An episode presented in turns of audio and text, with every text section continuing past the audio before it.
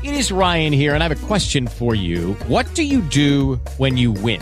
Like, are you a fist pumper? A woohooer, a hand clapper, a high fiver. I kind of like the high five, but if you want to hone in on those winning moves, check out Chumba Casino. At ChumbaCasino.com, choose from hundreds of social casino style games for your chance to redeem serious cash prizes. There are new game releases weekly, plus free daily bonuses. So don't wait. Start having the most fun ever at ChumbaCasino.com. No purchase necessary. BGW. Void were prohibited by law. See terms and conditions. 18 plus.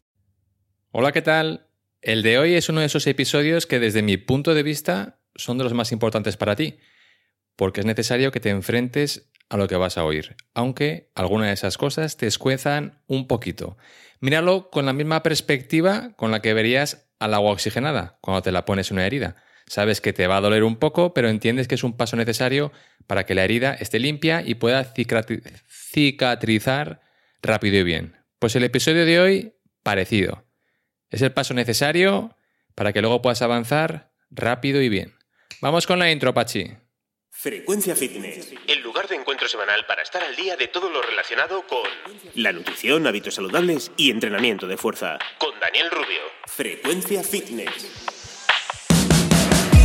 El podcast de cada semana. Aprende a estar más fuerte y no come tanta comida. ¡Empezamos! No sé todavía cuál será el título de este episodio, pero sonará a algo parecido a esto. Los siete motivos por los que no tienes avances en tu objetivo de perder peso y no recuperarlo. Así que, sin más dilación, vamos con el primero. El motivo primero es que entrenar no es terapia. Ir al psicólogo es hacer terapia. Escribir en tu diario tampoco es terapia. Salir a correr durante una hora tampoco es terapia. Terapia es ir al psicólogo y seguir las directrices que te vayan marcando con el paso de las sesiones. Terapia es ir al psiquiatra, si el psicólogo te lo dice, y seguir las directrices que te vayan marcando con el paso de las sesiones. Entrenar en el gimnasio, escribir en un diario, salir a correr o que cualquier otra cosa que te venga a la cabeza que estás haciendo mientras te repites que el practicarlas es tu terapia personal, no lo son. Todo eso son actividades terapéuticas pero que no es terapia. Ir al psicólogo es terapia. Buena parte de la culpa de este malentendido la tenemos las personas que nos dedicamos a entrenar a otras, como servidor, y a veces les vendemos la idea de entrenar como si fuera terapia. No. Ir al gimnasio te hace sentir mejor porque tiene un efecto terapéutico, pero no servirá para que trabajes tus traumas del pasado. Te pongo un ejemplo muy claro. Si tienes un brazo roto, Ir a correr no lo curará. Ir al traumatólogo y que te ponga una escayola, sí. Pues si tienes cosas que arreglar en tu mente, ir al gimnasio no las curará. No solo eso, sino que es posible que entierres todavía más tus problemas a base de ir acumulando entrenos. Imagínate que a tu mejor amiga le estuvieras contando todos tus problemas y esta te dijese, hey, yo, yo voy al gimnasio y se me pasa todo, haz como yo y vente a una clase conmigo. Flaco favor, porque eso te vendría genial para desconectar de las cosas que en ese momento están afectando tu vida de una manera tan grande que te hacen venirte abajo. Pero en cuanto salgas de esa clase y te despidas de tu amiga para volver a casa, sorpresa, sorpresa, todos tus problemas vuelven a aparecer. Nada ha cambiado. Si fuera así de fácil, no haría falta que hubiera psicólogos y psiquiatras. Entrenar te ayuda a desconectar de tus problemas por un rato, pero no los trata. Entrenar te ayuda a sentirte con mejor ánimo, pero no hace nada para cambiar las cosas que tienes dentro de la cabeza. El segundo motivo es que tu metabolismo no es lento, por más que lo pienses. Lo que ocurre es que sigues comiendo más de lo que crees. Frases como, tengo un metabolismo muy lento, yo es que ya soy muy mayor, ya no funciona como antes y si me como dos rebanadas con nocillas se me van directas a las cartucheras. Las opciones de que eso no sea como tú piensas son muy altas. Lo que es más probable que esté pasando es que comes 1200 calorías durante unos cuantos días y luego, como no aguantas más, recuperas lo perdido comiendo bastante más de lo que deberías. Súmale a eso que con cada lustro que pasa te vuelves más y más sedentaria, Y eso hace que tu cuerpo necesite todavía menos calorías ahora que 10 años atrás para hacer las mismas cosas. Y ya tienes el fregado montado. El pensar que tu metabolismo es lento te hace sentir víctima de tu situación en lugar de estar en control de ella. ¿Y qué nos gusta hacer a todos cuando nos sentimos víctimas de una injusticia?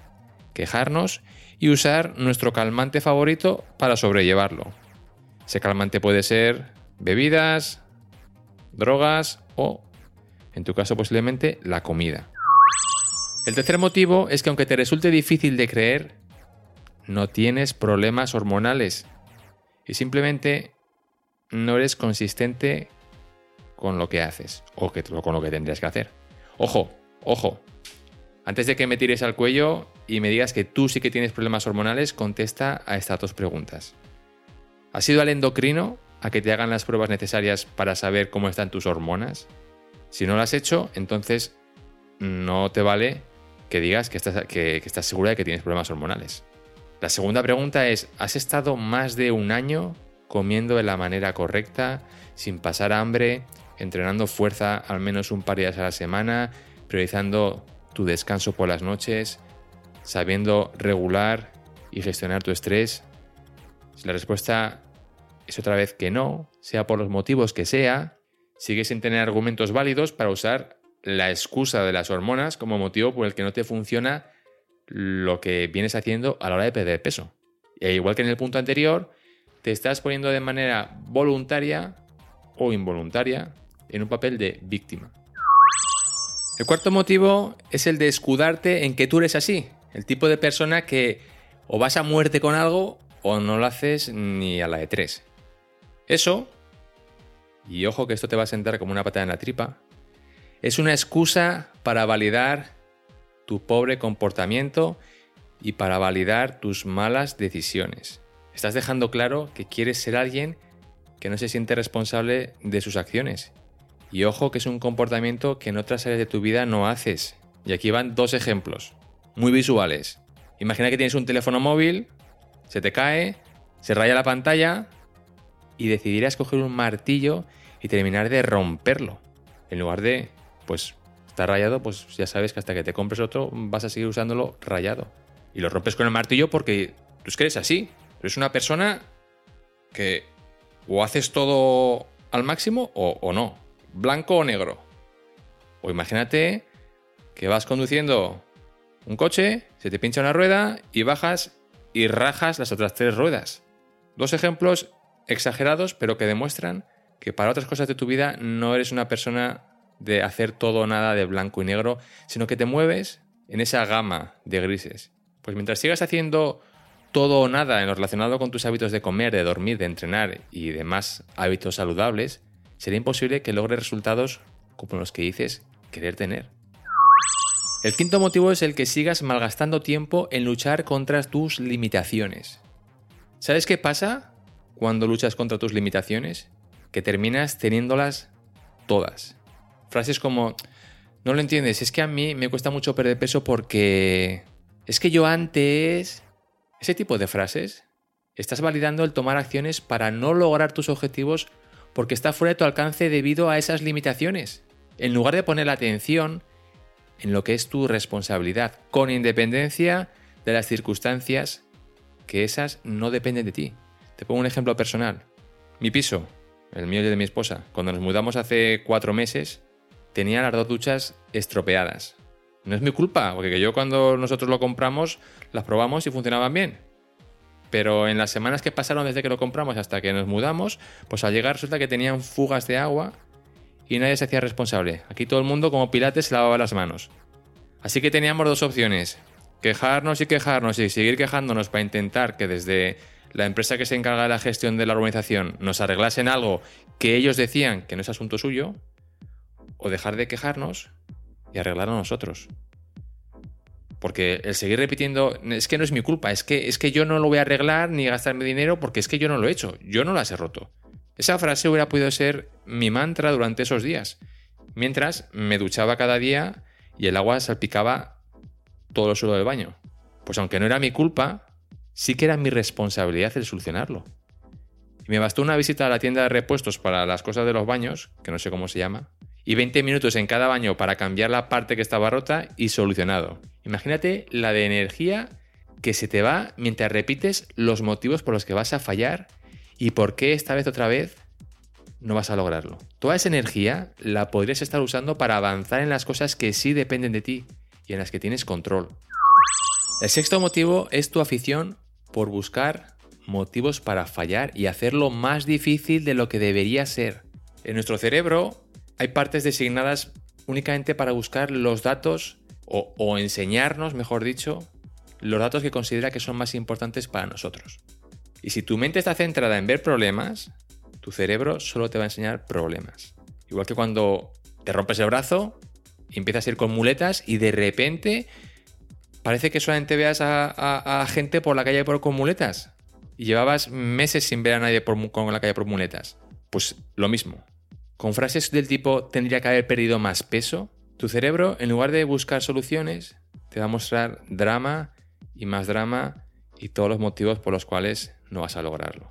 El siguiente motivo, el séptimo. Y, y ojo que este es el más doloroso de escuchar de todas las que hemos venido diciendo hasta ahora. Ya he dicho ojo tres veces. Es una muletilla que tengo que quitarme. Lo dicho, do- esta es dolorosa.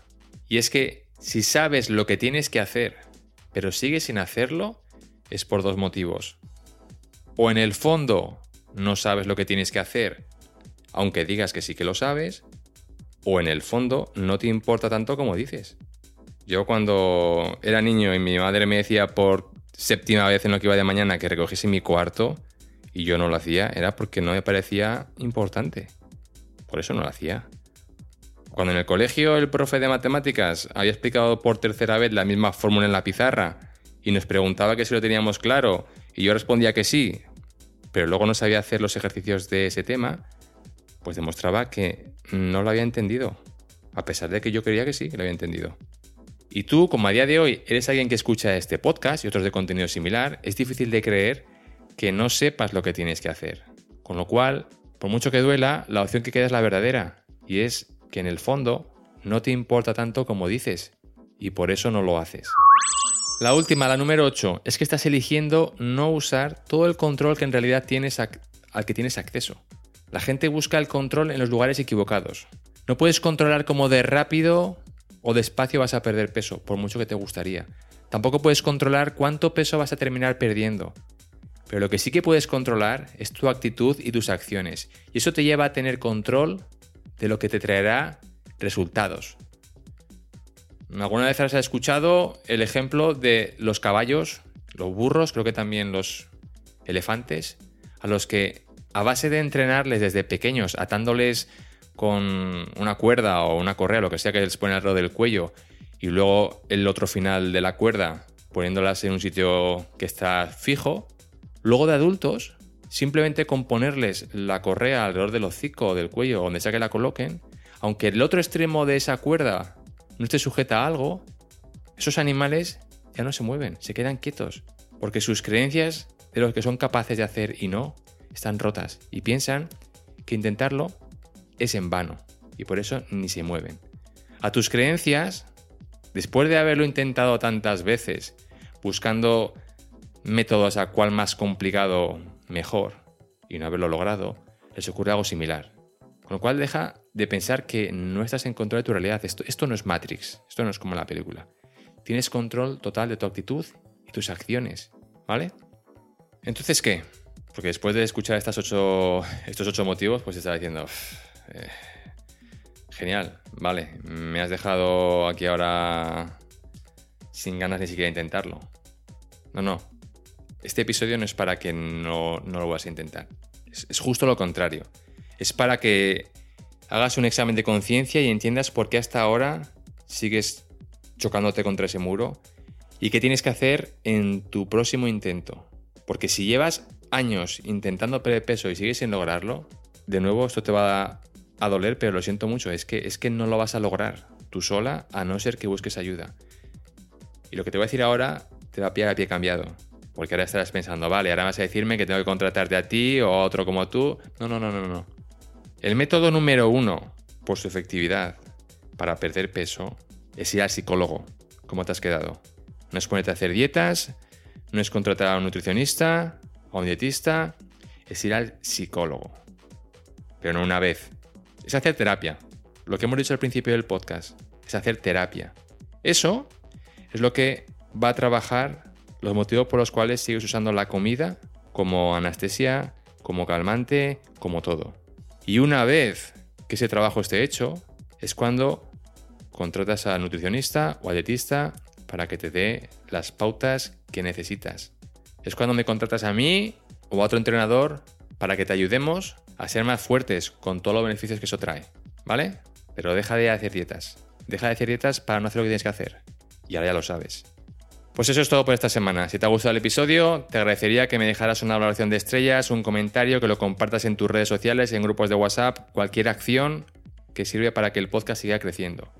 Si quieres que trabajemos juntos, me envías un mensaje o un correo a info.frecuenciafitness.com. Me encuentras también a diario en Instagram en la cuenta Frecuencia Fitness 40, 40 con número. Que vaya muy bien, que tengas una semana fantástica y nos vemos en 7 días. Chao.